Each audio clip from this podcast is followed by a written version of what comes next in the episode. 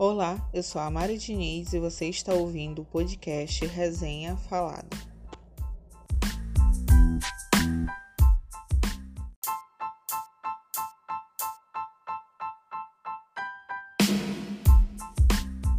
Olá pessoal, e hoje eu vou falar sobre alguns filmes que eu assisti em dezembro com temas natalinos e todos eles também são ótimos para assistir com a família. E eu vou sinalizar cada vez que eu vou falando de um, dizer se ele é bom ou não para você assistir na sala com a família. Mas eu acredito que praticamente todos são. E eu vou começar pela Princesa e a Plebeia, que é com a Vanessa Hudgens.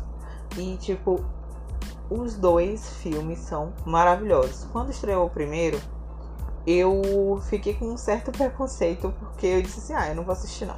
Né? Não gostei muito do começo e tal. Achei assim que o cenário tava muito falso, essas coisas. E aí eu fiquei assim, logo nos 10 primeiros minutos, disse, ah, não vou assistir não.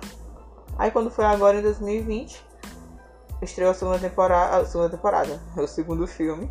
E aí eu gostei, né, do trailer, disse, ah, eu vou assistir. Peguei mais uma chance e só parei depois que eu assisti os dois filmes.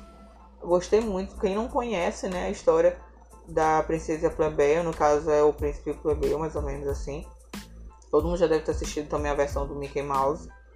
E é muito divertida. Eu achei a história contada também com continuação do clássico, a história clássica, mas com algumas coisas da modernidade. E já no segundo filme, já são uma Vanessa Hudgens tripla, porque aparece uma prima, né?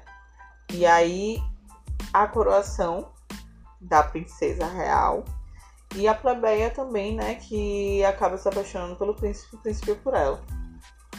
Então tem muitas reviravoltas, é um filme super divertido, tira altas risadas e a atuação dela tá muito, muito maravilhosa. E dá sim para assistir com a família, porque não tem nada demais assim que não possa, até criança pode assistir. Então eu indico. O segundo filme é Um Príncipe de Natal. No caso, são três filmes: o 1, 2 e o 3.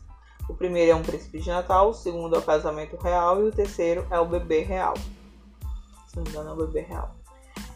Muito perfeito, gente. Nossa, são com. Sei lá, eu pelo menos eu não reconheci nenhum ator, atriz lá assim. Nunca assisti nenhum filme com alguma com as pessoas que estavam no filme. São personagens novos para mim. E o primeiro eu nunca tinha assistido também. Foi tipo esse da Princesa e a Plebeia. Não dei muito valor. E aí esse ano já fui atrás, porque eu gostei do trailer do terceiro. Então eu fui atrás e tipo, eu me apaixonei pelo príncipe, gente. Foi assim, amor à primeira vista. Assim como a personagem principal também foi uma primeira vista. Então, o cenário é lindo é todo na neve, com castelo, com cabana de caça, quentinha, romântica, muitas cenas de romance, de encontro do, com o príncipe e a personagem principal. É, também tem muita pegada de mistério em todos os três filmes, tem algum mistério. Então, além do romance, você tem aquele mistério para desvendar sobre algum fato o primeiro sobre é, a questão do pai do príncipe e a descendência do príncipe. O segundo do casamento real foi a questão diplomática dele, né? Das medidas que ele queria, que ele queria implementar e os furtos que estavam acontecendo na cidade, empresariais. Estavam tentando achar quem, quem foi que fez isso, quem estava roubando. No do bebê real era um contrato de séculos entre o, o reino deles e o reino do lado, né? Do, do, outro, do outro país, que sumiu o tratado e eles tinham que assinar na noite de Natal, antes de virar a noite de Natal. Então é um filmezinho gostosinho de ver. E essa pegada de mistério é o que dá assim mais um up assim na história porque para não ficar só aquele romance, romance, o mistério é bacana também. O terceiro filme é Uma Invenção de Natal, que tem o, o ator Forrest Whitaker.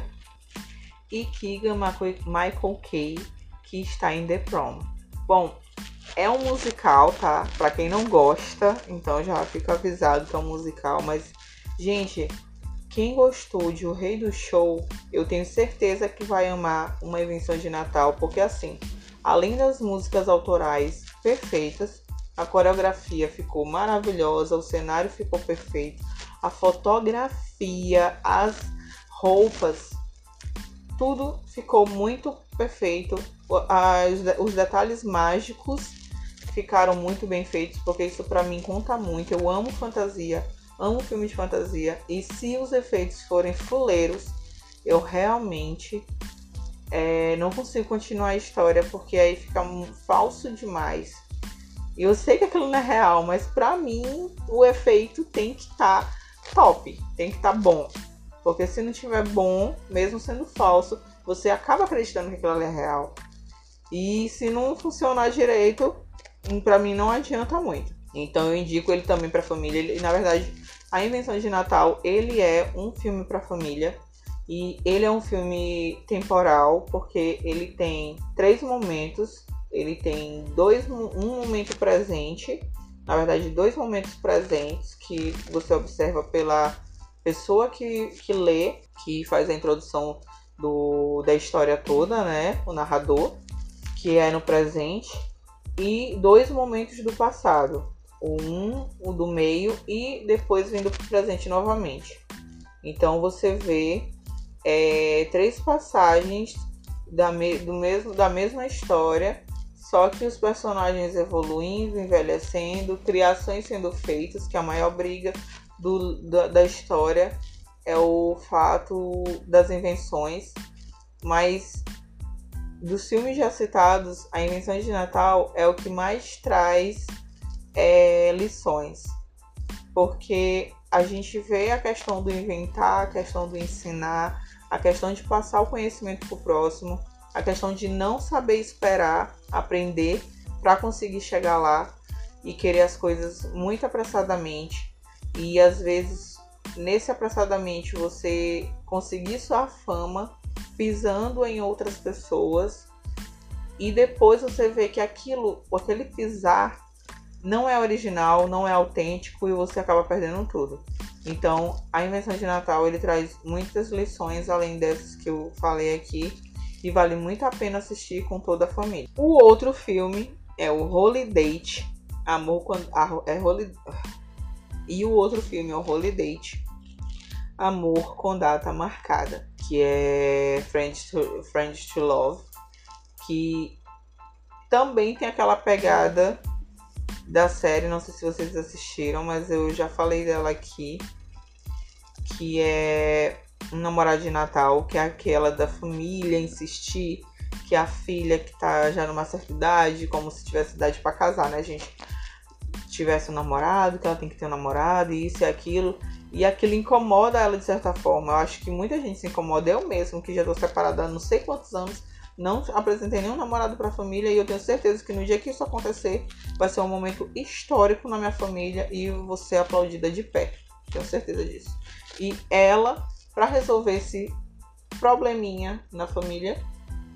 Ela e um, e um outro rapaz que ela conhece, que a atuação é feita pela Emma, Emma Roberts, que eu pensei, gente, eu pensei que poderia flopar, mas não flopou. Eu realmente adorei o filme e tipo foi muito divertido. Tem uma referência de Dancing Dance também no filme, então é muito engraçada essa cena. E ela, mais um outro rapaz que ela conhece, resolvem o quê? Ele também tem a mesma situação, ele teve muitos problemas com relacionamentos passados, então ele resolve o quê? Não ter mais relacionamento e ter um que seja só para as festas e feriados. E ela também queria que fosse só para isso, porque é os momentos em que as famílias estão reunidas e ela não queria aparecer sozinha. Então, o combinado foi esse. E eu gosto muito desse tema, French to Love. Não sei vocês, mas eu gosto muito. Eles dois ficaram muito perfeitos, os personagens. Eu gostei demais. Eles têm uma sintonia muito boa, realmente, como o nome do filme já diz. E eu indico. Também é um filme para família.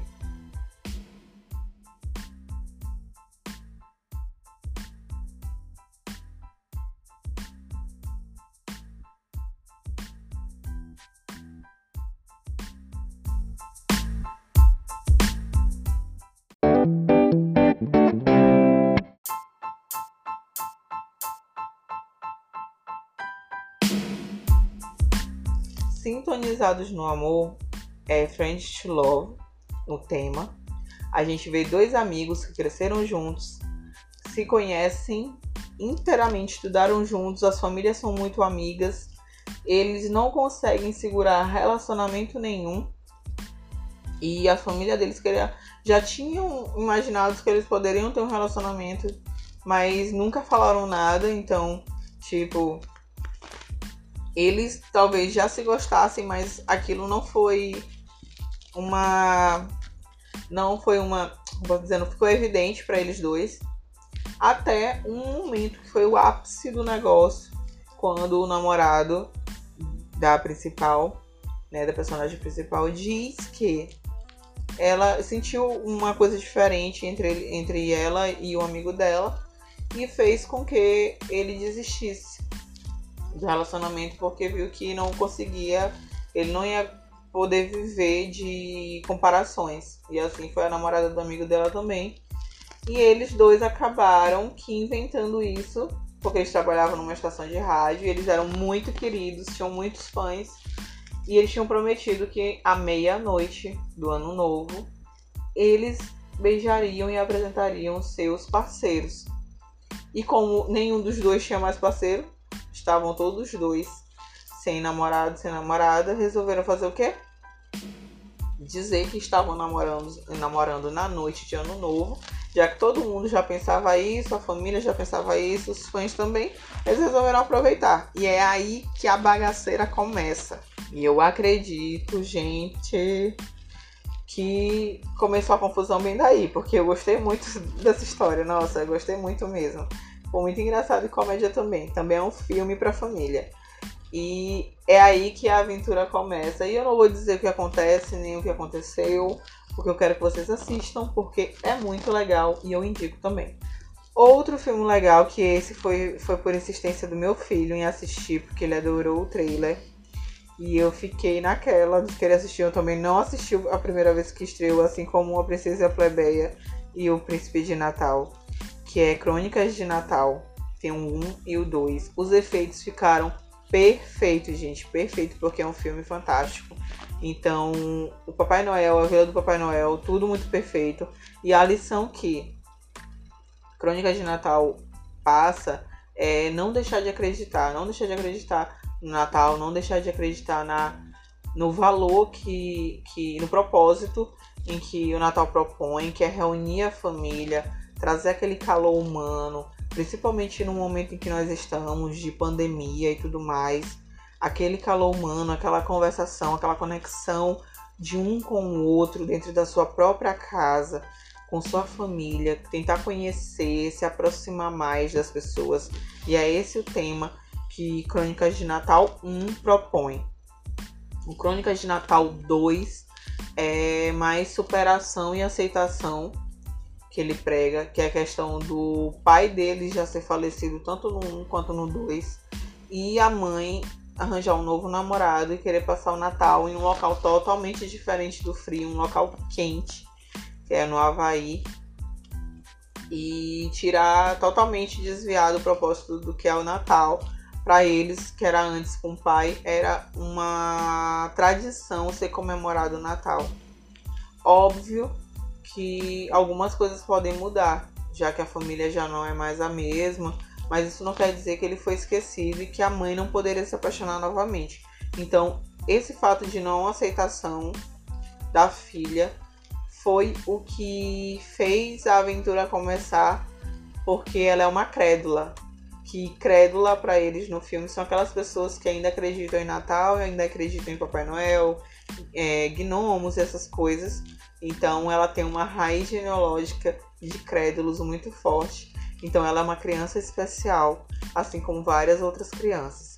Então é um filme para a família, é um filme que incentiva a criança a não deixar de acreditar nas coisas, não deixar de ter propósito na vida e acreditar mais na família e confiar mais na família. Outro filme muito legal, Noelle, é maravilhoso, gente. Eu fiquei super, super apaixonada porque é um filme que traz uma quebra de tradição. Não do Natal, não finalizar o Natal longe disso, mas trazer uma mulher como referência, uma mulher como é, Papai Noel, entre aspas, né? Papai Noel, Mãe Noel. Assim como em Crônicas de Natal, Mãe Noel é um personagem super importante.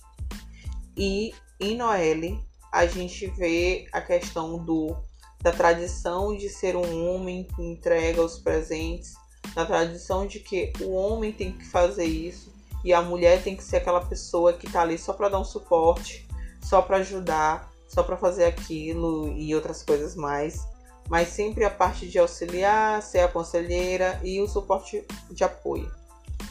Nesse filme deixou claro e obviamente deu um poder a mais nessa nesse nosso Natal, né? Ser visto de outra forma, ser visto de de que as pessoas não, tipo os filhos, eles não têm que carregar o destino ou a o que o pai quer, é, tipo é, aquelas como por exemplo empresas que querem passar por filho, às vezes o filho não quer ele não se sente apto a fazer aquilo, é o que acontece com o Nick, que é o irmão da Noelle.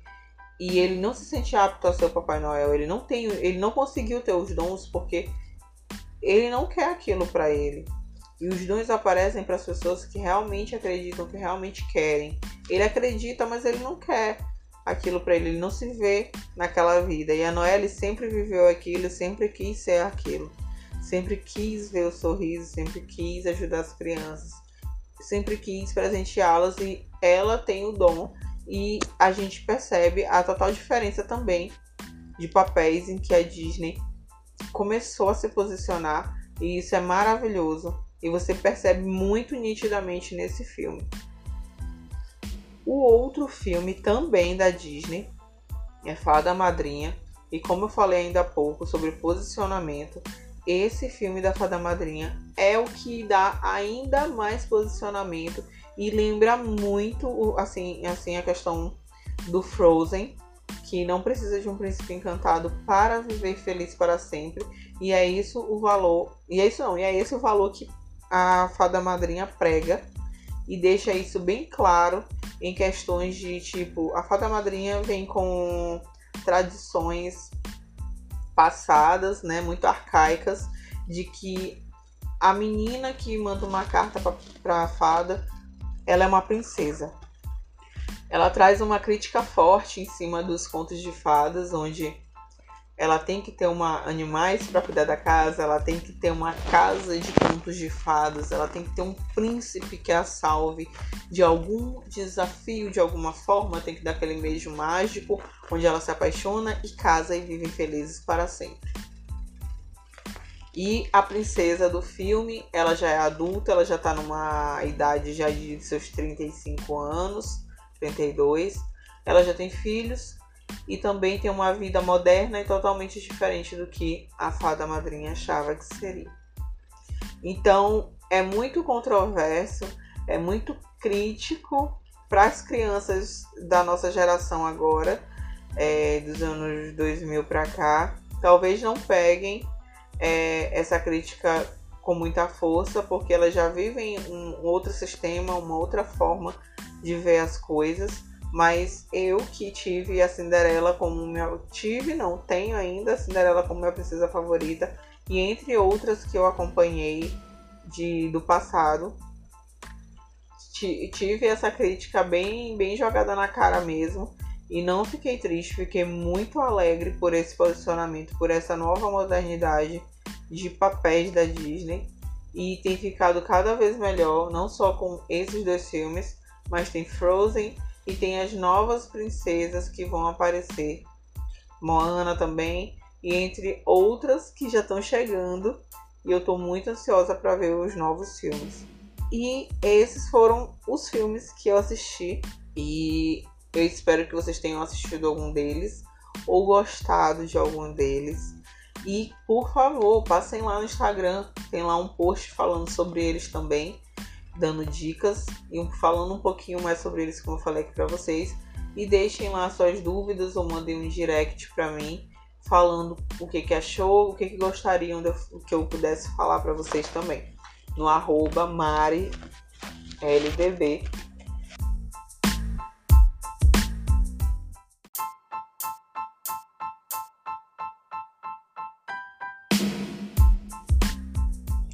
E esse foi mais um podcast da Resenha Falada. E caso você tenha alguma sugestão de série, filme, anime, dorama e livros, pode mandar via direct pro arroba mari com y ldb no Instagram ou pelo e-mail mari com y underline ldb arroba hotmail.com. Vou ficar aguardando. Beijos e até a próxima resenha.